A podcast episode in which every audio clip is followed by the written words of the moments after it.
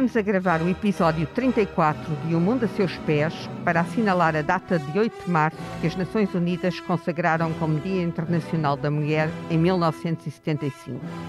46 anos depois, quando Portugal exerce a quarta presidência rotativa do Conselho da União Europeia, constatamos que entre os 27 Estados-membros da UE há quatro países com primeiras ministras mulheres e 23 com primeiros ministros homens.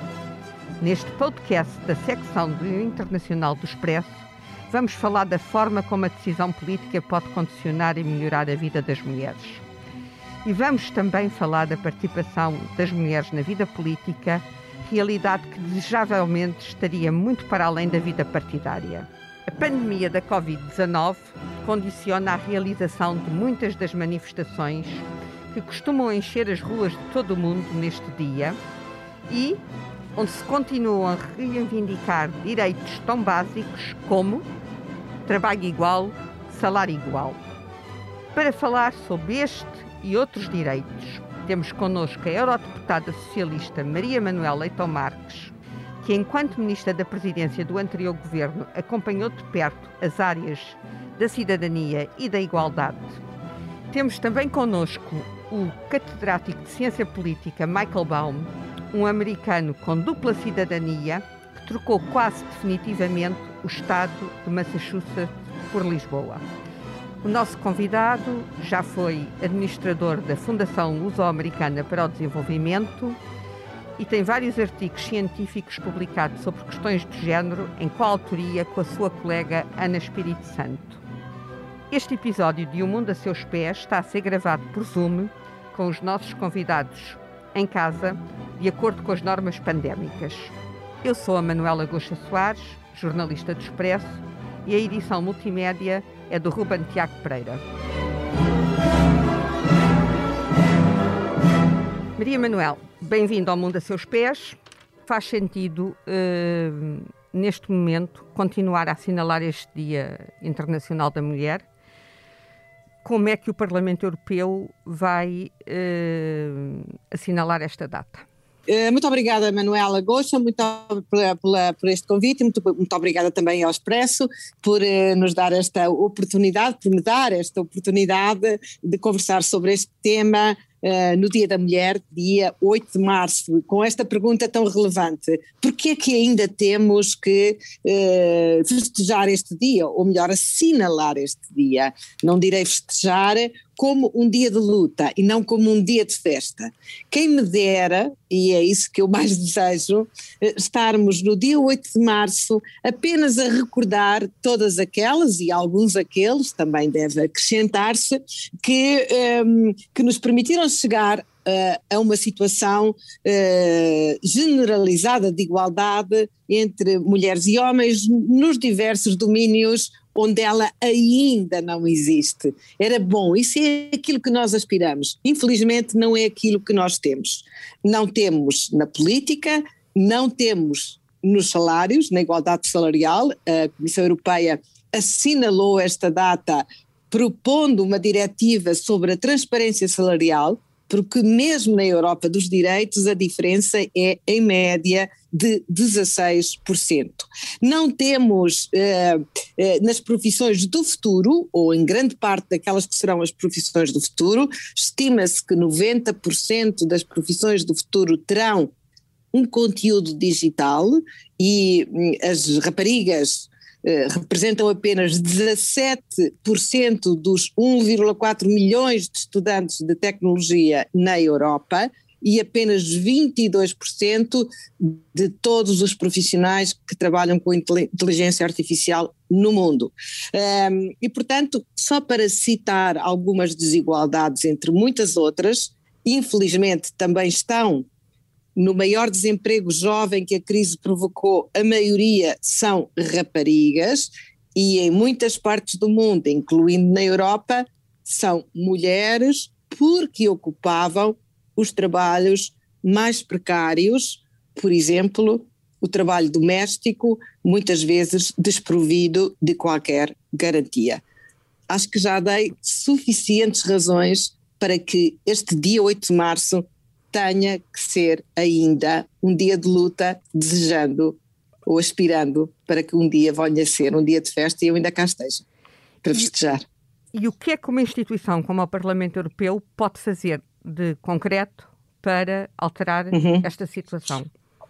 Diria todas as instituições europeias o podem fazer e no Parlamento eh, damos o nosso contributo e damos-lo em várias frentes, não apenas na Comissão de Igualdade de Género, onde há muito mais mulheres que homens, o que já de si é significativo, ao contrário do que acontece na Comissão dos Negócios Estrangeiros, podemos lá voltar, eh, mas não apenas nessa comissão, como em todas as outras. Eh, devo dizer que isso foi é, é, uma, é uma parte positiva, e acho que outrora não era assim, só, eu estou no primeiro mandato, eh, que a questão da igualdade de género hoje está presente em quase todas as políticas europeias. Está presente na política orçamental, que é muito importante, quando se fazem os investimentos que se tenham em conta o impacto que eles podem ter nessa igualdade e como a podem promover também, eh, por exemplo, por exemplo, discriminando positivamente empresas que tenham boas práticas salariais em matéria de igualdade ou que tenham mulheres representadas nos seus conselhos de administração. Está presente eh, na política digital e é frequente, e eu que além da Comissão da Igualdade de Género trabalho na Comissão do Mercado Interno, quando lá vai um comissário falar de digital, por exemplo, Terra Breton, que trabalha nessa área, essa perspectiva ser considerada expressamente nas propostas que vêm da Comissão Europeia. Portanto, tanto nas propostas da Comissão como nas discussões do Parlamento, essa a, questão da igualdade é mais uma questão transversal e isso é muito importante, que não fique acantonada apenas na especialidade da Comissão que especificamente eh, trabalha nessa área, mas que seja tida em conta em todas as restantes. Mas vamos a, um, a uma exemplificação mais concreta sim, e mais específica. Sim. Diga, pronto, Entre os posso... parlamentos, eh, no Parlamento sim. Europeu, concretamente, quantas hum. deputadas existem neste momento sim. e quantos deputados? Eh, neste, neste momento, cerca de 40% de deputadas. Ainda, é, ainda não é 50-50, eh, mas é, pelo menos no geral, não é? No, no caso português, posso até dar exatamente o, o, o valor da delegação portuguesa, já daqui agora? um bocadinho, já só para não. Sim, sim, é só para, é só para uh, o encontrar exatamente, uh, mas nós estamos perto dos 50%, se é que não estamos já mesmo uh, lá, Portugal, 47,6%. Uh, o, que é, o que é bom, é acima, acima da média, há quem esteja melhor, a Finlândia tem 57,1, uh, eh, é o melhor. A Finlândia é, aliás, quem... um dos países europeus que tem uma mulher como primeira-ministra. Exatamente, e a Estónia tem uma primeira-ministra e uma presidente da República deve ser o, propriamente o país que hum, neste momento melhor representa as Portanto, nós temos já vários positiva. países com 50% ou acima de 50%, particularmente os países nórdicos, e temos também eh, vários países já acima dos 40%, mas temos também a Roménia com 18,2%. 18, Há alguma Agora, explicação para países, por exemplo, da Europa de Leste, que até em teoria de, deveriam estar mais despertos para este tipo de direitos? E... Em teoria, talvez, mas na prática não, porque na verdade o que vem de lá não são propriamente. O que vem de lá, em alguns casos, é preocupante. São retrocessos e não avanços. Quer, quer é, explicar melhor? Quero explicar a Polónia no caso da lei do aborto ou, ou da lei da proibição do aborto recente. Eh, quero explicar algumas notícias menos concretas agora da Hungria eh, que nos fazem nesta área e em outras áreas de proteção dos direitos humanos pensar que nada é adquirido. Quando eu disse há bocado, progredimos muito, e progredimos, porque no Parlamento, eh, quem passa no, na galeria dos, das presidentes, eh, eu creio que só lá está uma ou duas, eh, uma de certeza que é a Simone Veil, posso estar a esquecer alguma, Não, outra. Creio que é a única. É, e eu creio que é a única mulher que foi presidente do Parlamento Europeu uh, uh, e, e, e, o próprio Parlamento não, não chegava a 20% de mulheres, estava bastante abaixo, na primeira eleição, porque antes disso era pior, na primeira eleição direta que foi em 1979. E eu que sou muito positiva, vejo isto como uma evolução. E há bocado disse, vamos chegar ao dia em que este dia é apenas para festejar e para lembrar, homenagear aquelas e aqueles que nos permitiram estar aqui. Mas, mas porém, eh, não pensemos que isto é sempre uma curva ascendente. Pode haver retrocessos e às vezes chegam notícias que nos deixam não tão preocupadas com o que nos falta conseguir, mas também preocupadas com o que temos que garantir que não anda para trás. E nos países da Europa, para além da, da União Europeia, para além da Hungria e da Polónia, há mais algum que mereça atenção específica em matéria de poder, poder estar numa fase de retrocesso de direitos? Bem, eh, eh, de retrocesso não, eh, mas também, como vimos há bocado e eu referi, em muitos deles o progresso neste, nestes direitos de igualdade ainda não é evidente nas suas listas. E isto também porque provavelmente, e agora não posso dizer onde é que há e onde é que não há exatamente, mas muitos destes progressos se devem à existência de cotas. Não aconteceram por acaso, aconteceram porque os partidos foram obrigados por lei a organizar as suas listas respeitando critérios de equilíbrio de género. Eh, e não pensemos que vai ser de outra maneira. Hoje de manhã, num debate que houve, onde participei, no Parlamento, organizado pelo Grupo de Socialistas e Democratas, a, a, a, a vice-presidente Helene Fritzen, que, é, que é sueca, referiu que, que tem uma neta e, e que se sem cotas, provavelmente a igualdade eh, aconteceria quando a neta dela tivesse 67 anos.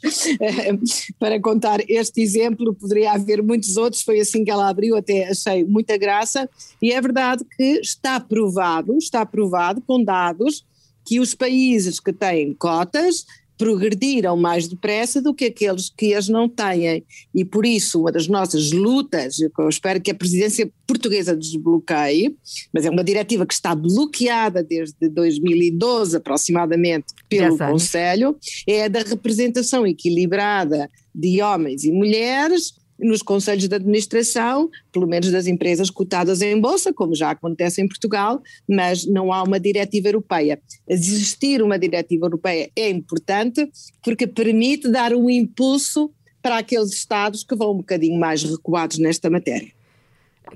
As mentalidades mudam lentamente, mas a burocracia também é lenta e não ajuda a mudar mentalidades. Eu agora. Bem, e não é só, e não é só, se me permite, eh, não é só chegar à política. Chegar à política é importante, mas num livro recente que foi publicado em Portugal, eh, recentemente, a tradução portuguesa, uh, Mulheres Invisíveis, nesse livro mostrava-se que para além de lá chegar, não é? É preciso que lá a competição não seja desigual. E, e nós sentimos que muitas vezes há a política masculina, porque todas as imagens dos políticos, historicamente, era feita para homens, só para homens. É olhar para a fotografia da Assembleia Constituinte em Portugal em 1975 e, portanto, é natural que ela seja feita de acordo com os horários dos homens, os comportamentos dos homens, a forma de reagir dos homens. E, e muitas vezes as mulheres que ocupam lugares de destaque, são deputadas, ministras, eh, provavelmente as que aspiram ser primeiras ministras, comissárias ou presidentes da República, são mais castigadas nos seus comportamentos do que os homens com os mesmos comportamentos. Ela cita com muita, com muita pertinência que quando Hillary Clinton se candidatou à presidência, foi castigada porque era demasiado ambiciosa. Muitas outras são eh, chamadas à atenção porque são, se são assertivas, é porque são mandonas, são autoritárias, são insuportáveis, ou como diz a autora, vou citar, são cabras. Eu estou a citar, hein? Uh, enquanto o homem, às vezes com os mesmos comportamentos, é um líder nato, uh, aquele que na verdade até podia estar um bocadinho mal disposto naquele dia, mas com certeza cheio de razão. Isso é muito interessante, ou seja, ainda há um setor grande da sociedade e muitas vezes não é só o setor masculino, há muitas mulheres que olham para a sim, intervenção sim, é das verdade. outras mulheres dessa forma. É o mais triste, é que muitas destas uh, observações nem são feitas só por homens, são também feitas por mulheres sobre outras mulheres. E aí colocar uh, uma outra questão uh, mais da sua experiência pessoal. Um, é, uma, é uma pessoa que vem do, do mundo, foi professora universitária, passa da universidade e, de uma, e, da, e da investigação para um, uma, enfim, para uma atividade na área uh, da política, foi secretária de Estado da Modernização Administrativa, foi ministra da Presidência. Um, sentiu nesta fase de intervenção governativa e agora no Parlamento algum tipo de hum, dificuldades por ser mulher? Uh, enfim, não posso dizer que nunca deixei de sentir. Uh, talvez tenha sentido menos do que outras mulheres, porque, enfim, sempre fui habituada a ser muito independente e a não me, e a não me deixar vencer. Alguns dirão com certeza foi muito, é muito ambiciosa. Não sei se é isso, talvez eh, poderão, dentro daquilo que estava a dizer há bocado. Mas sempre fui eh, habituada a, a, não me deixar vencer, viessem os argumentos com que, de que eu discordava, de homens ou de mulheres. Eu fui, eh, estudei numa faculdade de maioria de homens, onde todos os professores eram homens. Estudou na faculdade uma de professora na minha faculdade de Direito de Coimbra. Uh, fui a primeira mulher na minha, no meu conselho científico, na Faculdade de Economia de Coimbra, uh, portanto cresci em minoria, digamos assim, uh, e tive que me, defender, mas não posso fazer da minha vida dizer, ah, eu senti pouco, não é que nunca tenha sentido. Também senti, também hei de ter histórias para contar nesta área, até aqui no Parlamento Europeu, na forma como como os, os, trabalhos foram distribuídos dentro da delegação e fora dela, mas, um, mas o facto uh, da minha vida poder ter sido menos castigada não quer dizer que eu não tenha visto ao meu lado uh, situações graves. De tal modo que, quando fui ministra responsável dessa área, como já foi aqui referido, um, uma das coisas que mais me preocupou, eu, eu, eu também fiz a proposta da alteração da lei de cotas e fui-la passar ouvi coisas que eu nunca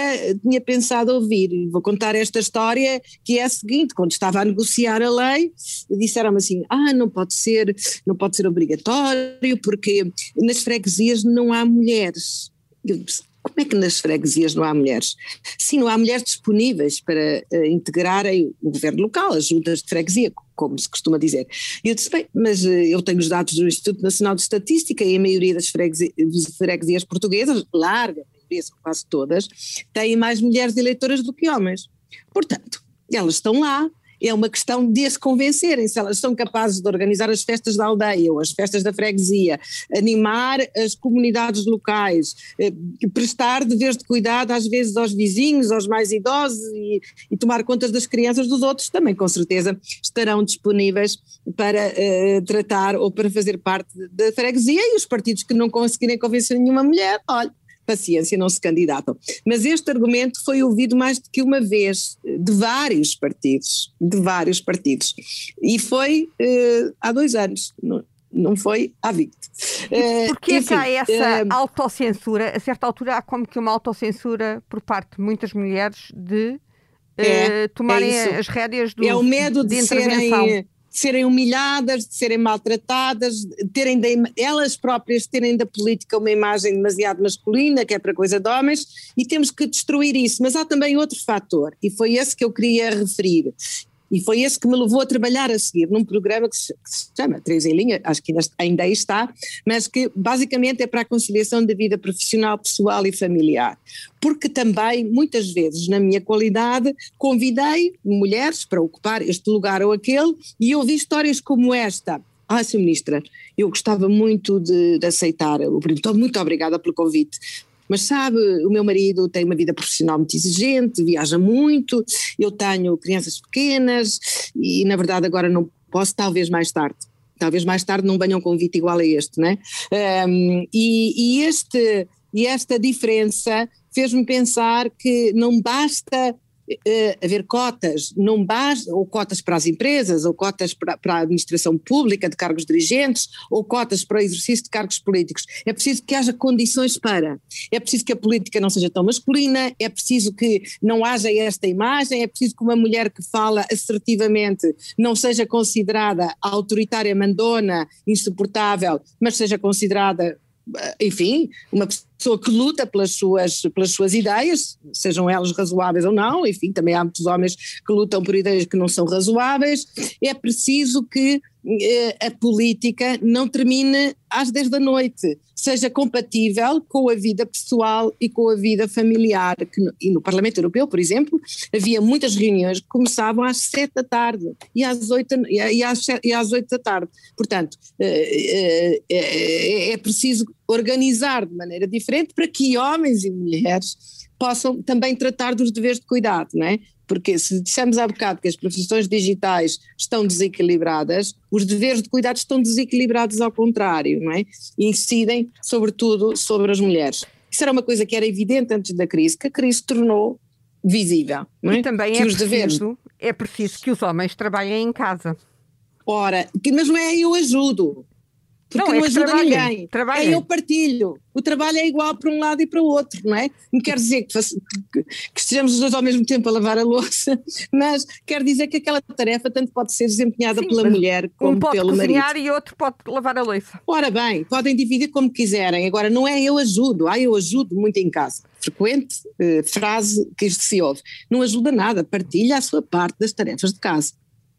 Uma outra questão que eu lhe queria colocar neste momento estamos, basicamente, em todo o mundo há um ano, a viver eh, de uma forma diferente. Nós estamos a gravar este programa de uma forma, de uma forma diferente. Há um ano atrás, a Maria Manuel estaria aqui no estúdio connosco. Que bom. Até que ponto, é, é, seria um prazer, uh, até que ponto é que o, toda esta telematização da vida profissional para quem trabalha na área dos serviços, por exemplo, como, enfim, as chamadas profissões mais de. Hum. Eh, que não são manuais e que não exigem presença física, porque temos os trabalhadores da, hum. da saúde, toda uma, uma, série de pessoas que, que, têm que estar fisicamente presentes nos locais de trabalho. Até que ponto é que estas reuniões todas por Zoom, por Teams e isso, podem provocar um tipo de desgaste nas relações familiares das pessoas que estão em teletrabalho. Há casais em teletrabalho, os dois, com crianças em casa, a necessidade de acompanhamento. Um, o Parlamento Europeu está a fazer algum estudo sobre isto? Está atento a esta uh, situação? Penso que há um, eh, no Parlamento não, eh, no Parlamento fazem-se muitos estudos, creio que não há, mas há, que há um estudo que está a ser feito uh, pelo Organismo Europeu da Igualdade de Género, uh, que está a ser feito sobre, sobre o teletrabalho, o impacto do teletrabalho, não sei se exatamente nas relações familiares, nos conflitos, nos eventuais divórcios que daí possam vir a resultar ou, ou, ou, dos conflitos. Não sei se entrará nesse nível de intimidade, é, mas é engraçado ver como o teletrabalho hoje está, está a ser visto como uma forma desgastante é, e, e, e, e, o Parlamento tem um, um trabalho sobre o direito a desligar, é? e uma iniciativa sobre o direito a desligar, essa mesmo do Parlamento, um, embora não se possa, como, como a gente diz, deitar fora a água da banheira e o bebê também porque antes da, da, da, da, pandemia nós reivindicávamos alguma flexibilidade para, para haver possibilidade de teletrabalho. Uh, e isso era bom, era visto como uma coisa boa. E normalmente eh, era, ah, não, isso não é possível, então trabalha agora, vai trabalhar para casa, nunca mais trabalha nada, enfim, aquelas coisas que se costuma dizer. Uh, mas a prova é que é possível, não é?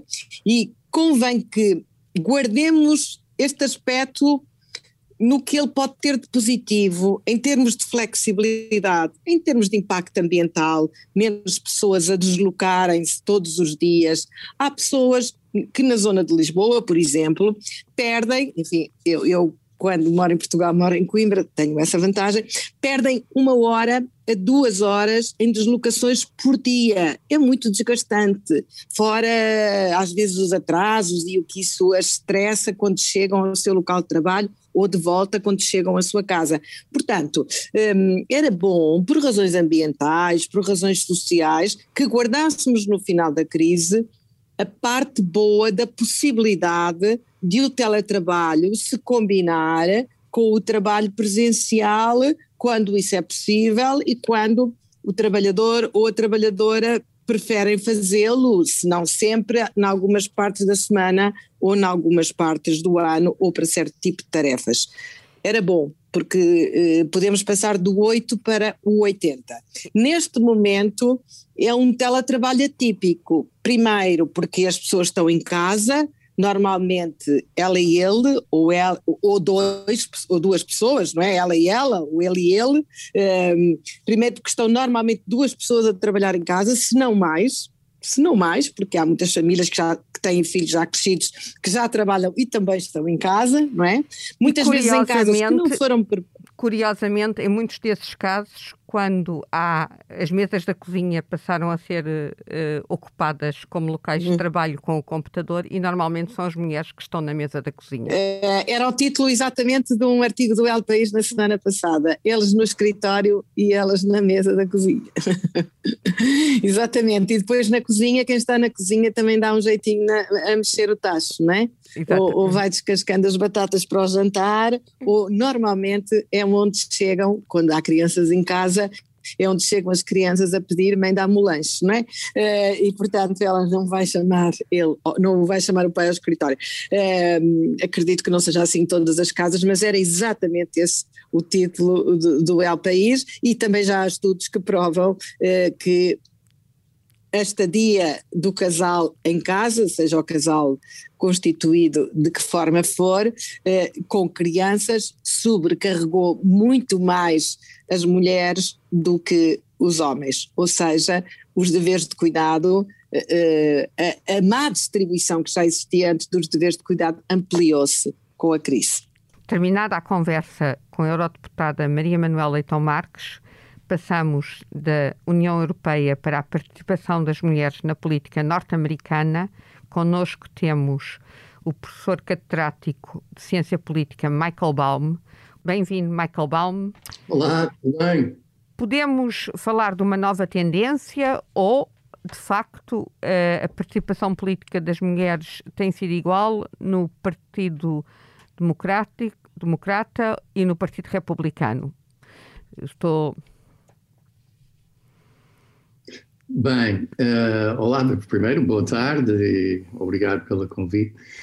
Um, sim, eu acho que, mim, de um lado, não devíamos eh, minimizar a importância simbólica de Kamala Harris sendo a primeira mulher, a primeira mulher negra e asiática uh, de ser vice-presidente na história dos Estados Unidos. É, uh, simbolicamente é, é muitíssimo importante e inspirador, eu diria não só para as mulheres, mas para toda, todas as pessoas que desejam um regime político nos Estados Unidos mais, mais igual. Uh, ela é só a segunda uh, mulher negra a ser eleita no, no Senado dos Estados Unidos uh, em toda a história da nossa democracia. E Quem enquanto, foi a primeira? eu acho que foi Carol Mosley Braun, nos anos 80, hum, salvo erro mas um, eu, eu diria, eu lembro-me de uma, de uma frase de Virginia Ferreira, professora da Universidade de Coimbra, que, que fala no perigo, vamos dizer, do, do que é, é chamado os alibi women, uh, quer dizer, uh, pelo facto que, que, tem, que algumas mulheres têm sido uh, eleitas como seja primeira-ministra, ou seja vice-presidente, ou secretário do Estado, como Madeleine Albright, ou Condoleezza Rice ou Hillary Clinton, uh, também Nancy Pelosi é, é, a primeira speaker mulher uh, dos Estados Unidos. E tudo isso é bom, mas o perigo é pensar porque, porque já, já foram eleitas ou nomeadas uh, mulheres para esses cargos que então já não deve haver problema de desigualdade de género, pois se uma mulher pode chegar aí, uh, então não há problemas, não é? Mas há. E, e isto é obviamente problemático. Porque, continua a haver problemas. Exatamente, exatamente. Se nós olharmos só para alguns dados que eu uh, fui procurar antes da nossa conversa, uh, neste momento, cerca de 25% de todos os lugares uh, vamos dizer, em média, lugares do Parlamento no mundo são ocupados por mulheres. Isso já em si é um grande progresso de onde é que estava há, há vamos dizer, dois, duas décadas atrás, mas é, continua a ser problemático, não é? As mulheres são metade do, do mundo e só um quarto uh, das eleitas. Um, e, e, e, dependendo do país, a história a nível local uh, pode ser uh, melhor ou pior, depende. Depois, se quiser, eu posso falar um bocado sobre isso. Mas em termos do. A Manuela perguntou se os Estados Unidos está a virar a página, vamos dizer, uh, e estamos, uh, não sei, numa nova fase. E aí eu tenho, eu diria, eu sou muito cético. eu gostava de acreditar isso, mas estou bastante cético. Um, mas cético lado, porquê? Porque a grande maioria das mulheres americanas, de facto, ainda não têm direitos iguais? Uh, sofrem, em termos de, por exemplo, eh, a desigualdade económica uh, está a crescer em, em todo o mundo, um, especialmente com o Covid, não é? com, com a pandemia. Mas uh, se nós olharmos, por exemplo, se nós olharmos para os dados, ainda estão preliminares, eu não posso falar com exactidão sobre as uh, eleições de 2020 nos Estados Unidos, mas tudo o que eu tenho visto até agora demonstra que não houve uma grande onda de voto das mulheres a favor do Biden. Todas as sondagens antes da eleição estavam a indicar isso, que nós uh, estaríamos perante um, um, gender gap wave, uma onda de, de voto de mulheres. E no fim, tudo indica que é verdade que mais mulheres votaram em Biden do que em Trump, isso sem dúvida. Mas quer dizer, este, este fosso entre mulheres e homens, mulheres mais democratas, homens mais republicanos, eh, já existe eh, já várias eleições e parece que em 2020 a margem estava mais ou menos igual eh, com 2012, com 2016, etc. Um, o, é que posso dizer é que é verdade que género conta nas eleições americanas para, para presidente, não há dúvida, mas todos os estudos dos politólogos mostram que, em termos de voto, o que, é que conta mais nos Estados Unidos, muito mais do que género, é, é etnia, raça e educação, nível de educação. Uh, contam muito mais, em termos de, de do nível de previsibilidade que dão uh, sobre o voto. Uhum. Uh, e, Ou e, seja, claro, de indicadores de voto. Sim, exatamente. O, o que, que, é interessante, eu acho que nós vamos conhecer melhor Uh, o efeito mulher, vamos dizer, uh, pode ser mais a nível estadual. Por exemplo, há alguns dados uh, dos exit polls, não é, que, que foram feitos à, à boca das urnas no dia das eleições, que parece que o, o fosso entre os homens e mulheres foi mais significativo em Michigan, uh, Wisconsin, Minnesota uh, e em Georgia. Uh, e foi neste último, em Georgia, onde houve uma mulher negra, por acaso, uh, Stacey Abrams, que quase ganhou o, o lugar de governadora de, do estado de Georgia, que depois de ter perdido, empenhou-se nesta luta de organização para garantir que os esforços dos republicanos em uh, diminuir o, o, voto dos afro-americanos uh, fosse uh, sem sucesso. E, e, de facto, esse esforço que ela fez, eu acho que fez toda a diferença, não só na eleição dos presidencial dois. em Georgia, mas também naquela eleição a seguir, em janeiro, uhum. pelo, pelos dois lugares do Senado, que, no fim. Deram, deram a vitória. Deram a vitória. A Biden. Exatamente. Que lhe garantem a maioria no Senado. Exato, exato. E, e, lá está, é, é bom que, obviamente, eu, estou, estou a falar normativamente aqui como democrata, uh, eu acho que é bom que, que os democratas agora têm controle do Senado. Um, mas uh, não devíamos ficar uh, eufóricos, porque Uh, como toda a gente sabe, mesmo com controle de presidência e a Casa dos Representantes, se não tiveres 60 votos no Senado, a tua agenda política continua a ser uh, limitada.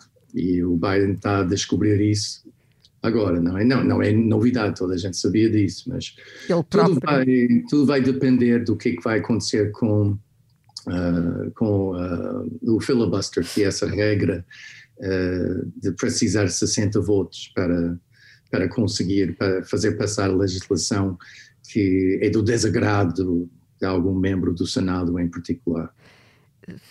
Se eh, podemos dizer que, por exemplo, comparando os países da União Europeia, embora eles sejam muito dispares entre si, com aquilo que são os Estados Unidos, mas os Estados Unidos também têm realidades dispares entre as costas e o chamada América Profunda, mas eh, tentando fazer esta comparação que há mais desigualdade salarial e no acesso à progressão no emprego nos Estados Unidos por parte das mulheres do que na Europa? Ah, eu diria sim, no sentido que por exemplo, há vários índices sobre igualdade de géneros, não é? Uh, um destes uh, índices é o Gender Inequality Index, o índice de desigualdade de géneros, acho que em, em português. Um, e este índice é muito interessante no, no, sentido que vai além do, do só representação política, por exemplo, um, e, e olha para a, a participação no, no labor force, não é? no, na economia, uh, também olha para os resultados uh, em termos de, saúde das mulheres e, e, e, e depois faz um ranking de, dos países e onde é, onde é que eles estão. E o que é, que é interessante é que os Estados Unidos, por exemplo, eu acho que eu estava aqui à procura dos dados, não tenho a mente, mas eu vou de memória, vou, vou citar o que, é que, o que é que encontrei, é que os Estados Unidos está mais ou menos número 15 ou 17. Uh, ah, está aqui, exato. Os Estados Unidos é 15 no mundo em termos de desenvolvimento humano, okay? em termos dos rankings internacionais. Mas quando nós olhamos para o índice de desigualdade de género, ele passa para 42 lugar. O, o, é uma queda, é uma queda abrupta. Exatamente. Portugal, pelo contrário, está no número 40 no mundo em termos do seu nível de desenvolvimento humano, uh, que não é, não é, não é famoso na Europa, é, obviamente é um, um país mais, uh, menos, com menos níveis de menos desenvolvimento humano do que seria a média na Europa, mas em termos do, do índice de igualdade do género, está no lugar 17.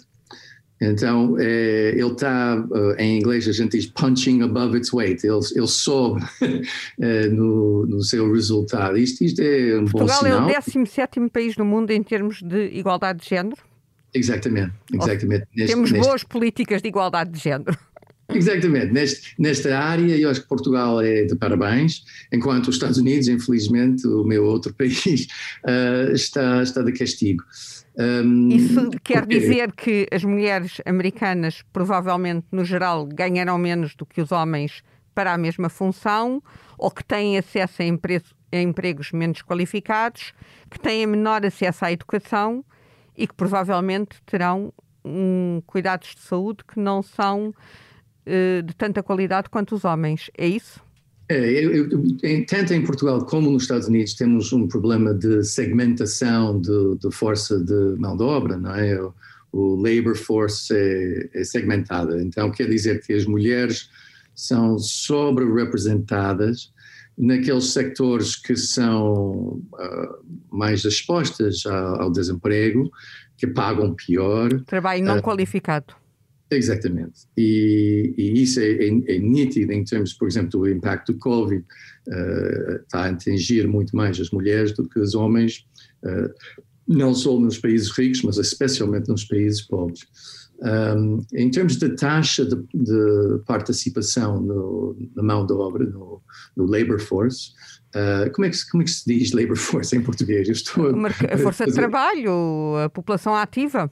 Exato, população ativa, é isso. Eu estava com uma branca aqui, peço desculpa. Mas pronto, em termos de, de população ativa, Uh, nos Estados Unidos, recentemente, baixou para o seu nível mais baixo nos últimos 32 anos. Uh, enquanto em Portugal uh, a taxa uh, é mais ou menos igual aos Estados Unidos em termos de, de taxa de atividade, é 55% em Portugal, nos Estados Unidos eu acho que é 56%, mas só para ter uma ideia, em 1960, por aí, a taxa de atividade em Portugal era, das mulheres era 20%. Então, o progresso em Portugal tem sido vertiginoso. Um, enquanto, obviamente, nos Estados Unidos as mulheres têm, têm tido mais atividade económica há mais tempo, uh, mas curiosamente está uh, a baixar, não a subir. Está a baixar porque há menos mercado de trabalho. É, e desculpe, e, e, e Manuela perguntou-me acerca de como é que se Portugal se compara com, uh, com outros países europeus. E eu diria, eh, em termos de, de, de, taxa económica das mulheres, relativamente bem, está, uh, eu diria, média alta em termos de média uh, europeia. há países escandinavos, por, por exemplo, que que têm taxas maiores, mais altas do que Portugal, mas Portugal não é de todo mal neste, neste indicador. Um, uma das questões que nos Estados Unidos coloca em termos de direitos das mulheres, eh, normalmente as leis eh, nos Estados Unidos são bastante menos protecionistas, por exemplo, no continente europeu, em termos de direitos como o, licenças de maternidade eh, e proteção à maternidade. Isso é um problema para as mulheres americanas? É, nitidamente. O, é, aliás, eu acho que é escandalosa uh, o, regresso dos Estados Unidos, o atraso neste aspecto. Por exemplo, não sei se os ouvintes deste programa sabem uh, que nos Estados Unidos é perfeitamente legal despedir a, a uma mulher do seu emprego se ficar grávida. Uh, a única proteção que tem para a maternidade é se trabalhar numa companhia uh, com mais de, salvo erro, não, não me lembro se é 30 ou 50 uh, empregados, se trabalhar numa empresa com, com pá, pequena, média, vamos dizer, não, esta, esta, lei de proteção não existe. Uh, e também, se trabalhar para uma companhia grande, que normalmente seria abrangido por, por essa lei, um, ehm, mas tem que trabalhar para aquela companhia menos de um ano, então também não está abrangido pela lei. E essa foi uma lei que foi uh, aprovada durante o tempo do Clinton, então é relativamente novo. É uma lei uh, recente e aprovada por durante uma presidência democrata. É, que deveria é. ser mais eh, progressista neste tipo de políticas de proteção dos direitos dos cidadãos.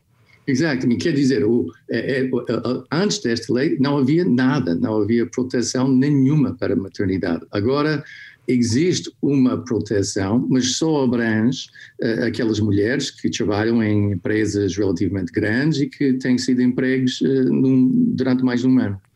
Fora disso, não tens nada, não tens nenhuma garantia. Fora uh, disso, quem ficar grávida é despedida. Sim, podia, podia ser. Isto não quer dizer que todas as empresas fazem isso, mas quer dizer, estás já à, à vontade do, do teu empregador e do entendimento que tem sobre a sua utilidade uh, e inconveniência de ter que deixar-te uh, ter uma licença de maternidade. Uh, além disso, não tens nenhum direito a, a, qualquer subsídio de maternidade federal. Alguns estados têm, algumas companhias dão, mas quer dizer, fica à vontade do freguês, não, não, não, é, não há nenhuma proteção federal sobre isso. Isso para um, uma mulher europeia eu acho que é impensável, não é?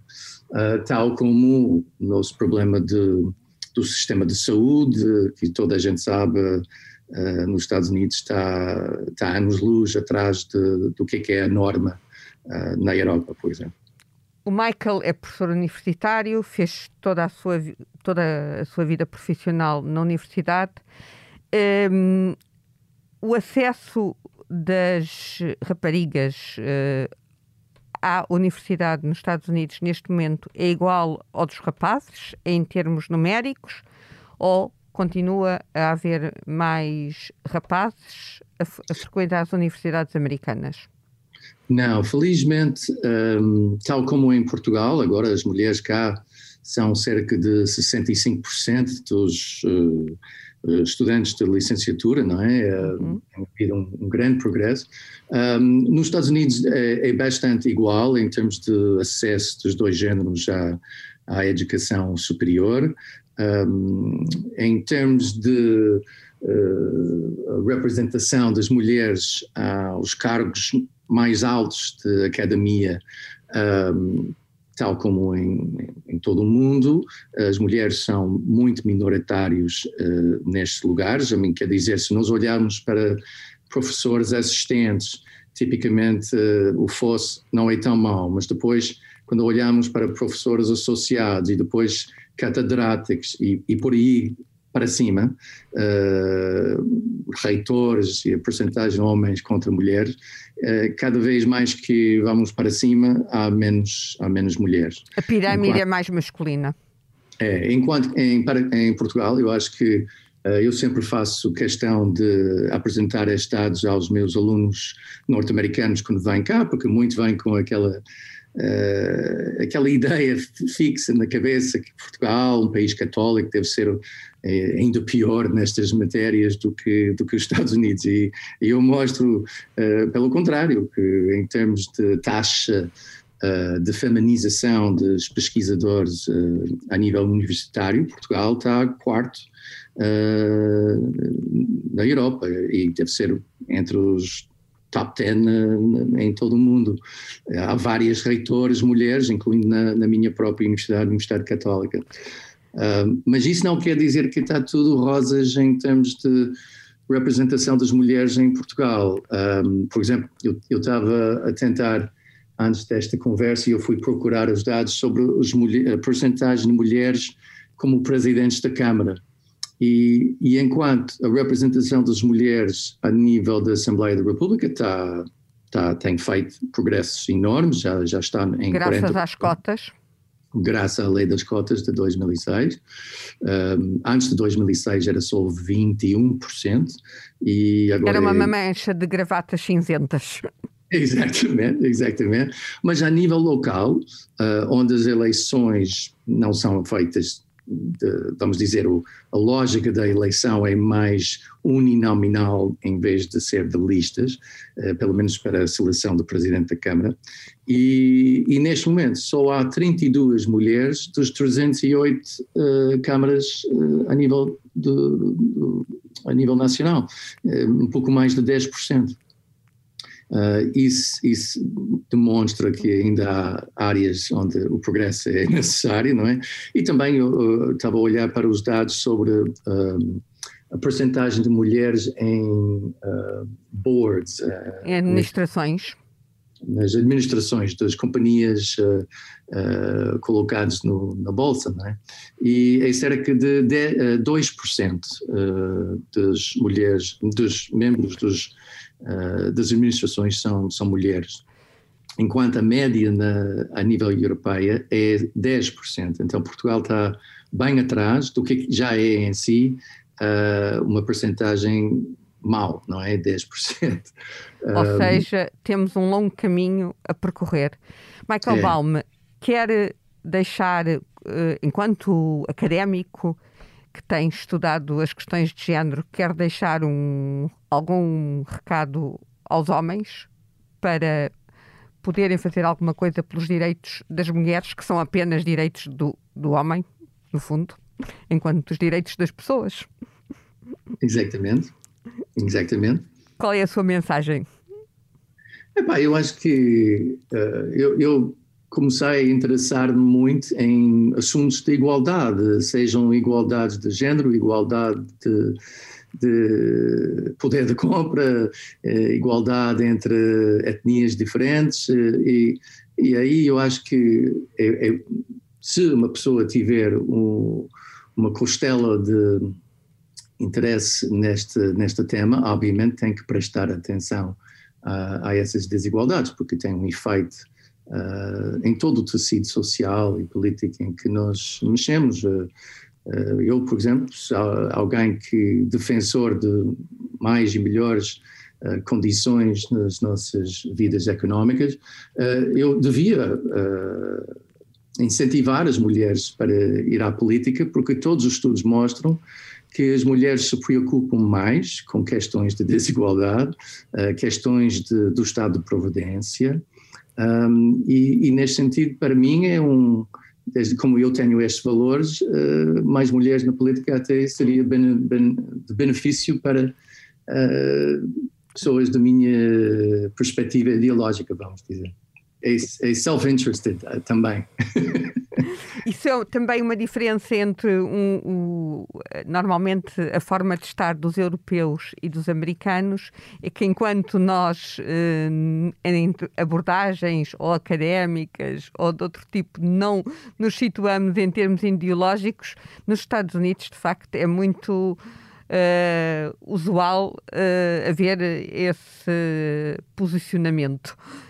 É, é, curioso, não, não, sei, eu, acho, eu sinto, eu, obviamente eu tenho vivido uh, mais ou menos, eu diria metade da minha, um pouco mais de metade da minha vida nos Estados Unidos e, e agora se eu somasse todos os anos em Portugal está não está a chegar aí, um, mas uh, um, eu acho que nos dois países tem havido uma onda de medo de falar nas ideologias. A ideologia é quase um, um, um tabu? É um tabu, não é? Parece uma coisa que não se, não se fala sobre isso.